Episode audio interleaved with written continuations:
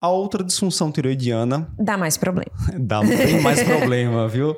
Olha, se eu contar minhas histórias, é, é o hipertireoidismo induzido pela amidarona. E a gente vai ter a tireotoxicose tipo 1 e a tireotoxicose tipo 2. Vamos começar aqui pensando como diferenciar as formas de tireotoxicose induzidas pela amiodarona.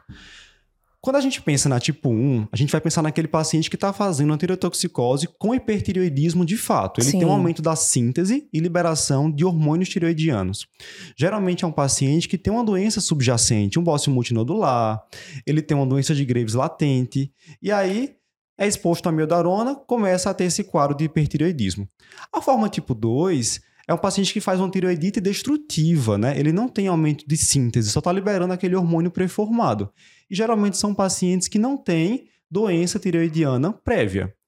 Mas, na prática, Patrícia, quais são as ferramentas que a gente poderia utilizar para diferenciar uma forma da outra? É, é, esse é um ponto bem assim sensível, porque no livro a gente vê muito tranquilamente formas de diferenciar entre tipo 1 e tipo 2, mas a gente bem sabe que na prática, às vezes, paciente internado tem valores limítrofes, tem um exame que mostra mais para um lado, tem outro que mostra mais para o outro. Então, até quando a gente for comentar da, do tratamento dessa tireotoxicose, a gente pode comentar sobre isso.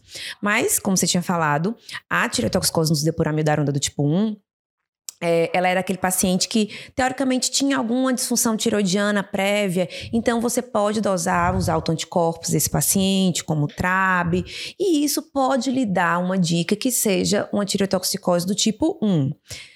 Não é patognomônico, né? Tem estudo que mostra que na tipo 2, às vezes, você pode ter algum autoanticorpo, mas é uma das coisas que você poderia fazer. Lembrando que a cintilografia, que a gente usa muito nas casos de tiroidite, de uma forma geral, fica muito prejudicada a avaliação nas, tirotox nas tirotoxicoses induzidas por amiodarona, porque como a amiodarona tem um componente muito rico em iodo, então, a tireoide por si só ela já fica. Tá com, saturada. Tá né? saturada. Então, ela já fica com muito menos avidez, então a imagem não fica muito boa.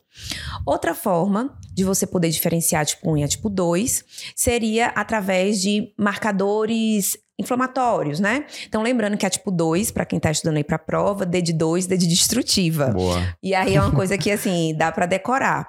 Então, é, a tipo 2, como é uma tiroide, destru, é uma tiroide destrutiva, às vezes você vai ter ali marcadores como VHS aumentado, similar às todas as tiroidites destrutivas, né? Então, é outro ponto. Um terceiro ponto seria a ultrassonografia com Doppler. Então, disse que seria uma coisa que poderia ser útil, já que na tipo 1, como o paciente tem uma, uma tireoide já teoricamente doente prévia, você veria uma hipervascularização, e na tipo 2, como ela é destrutiva, não teria vascularização de nada. Mas tem estudos que já mostram, é, contestam essa informação, que isso não seria muito útil, a gente na prática realmente vê que às vezes não tem muita utilidade o ultrassom não, não, não fecha, ah, que tem muita vascularização, não tem, então dificulta também, né? Coloca assim, Doppler normal. É. Então, é, seriam as principais coisas. Outra coisa que a gente também pode se valer é aquela questão da relação, né? É, T3, T4, T3, né? T4, que é, quando a gente encontra uma relação de T3 muito aumentada, ou um, um T4 muito desproporcionalmente maior, isso quer dizer que teve muita liberação de hormônio pré-formado. Então, você vai juntando ali aquelas peças para você é, colocar mais para ser uma tiroide tipo. Do, claro, se você pega um paciente que de repente faz ultrassom, aí tem um bolso multinodular, e aí tem um alto anticorpo positivo e tem um pouquinho de uma vascularização aumentada na tireoide, você fala, ah, tem tudo para ser tipo 1. Tá fácil, né? Mas às vezes vem um para um lado e outro para o outro e você fica na dúvida realmente. Há algumas séries de casos com cintilografia com tecnésio com tecnésio. Também, né? Que Deixando não depende claro, é. muito da, da, da, imagem com iodo, né? Mas uma possibilidade. Sim. é você tentar juntar vários fatores para tentar diferenciar essas duas condições. Não é fácil.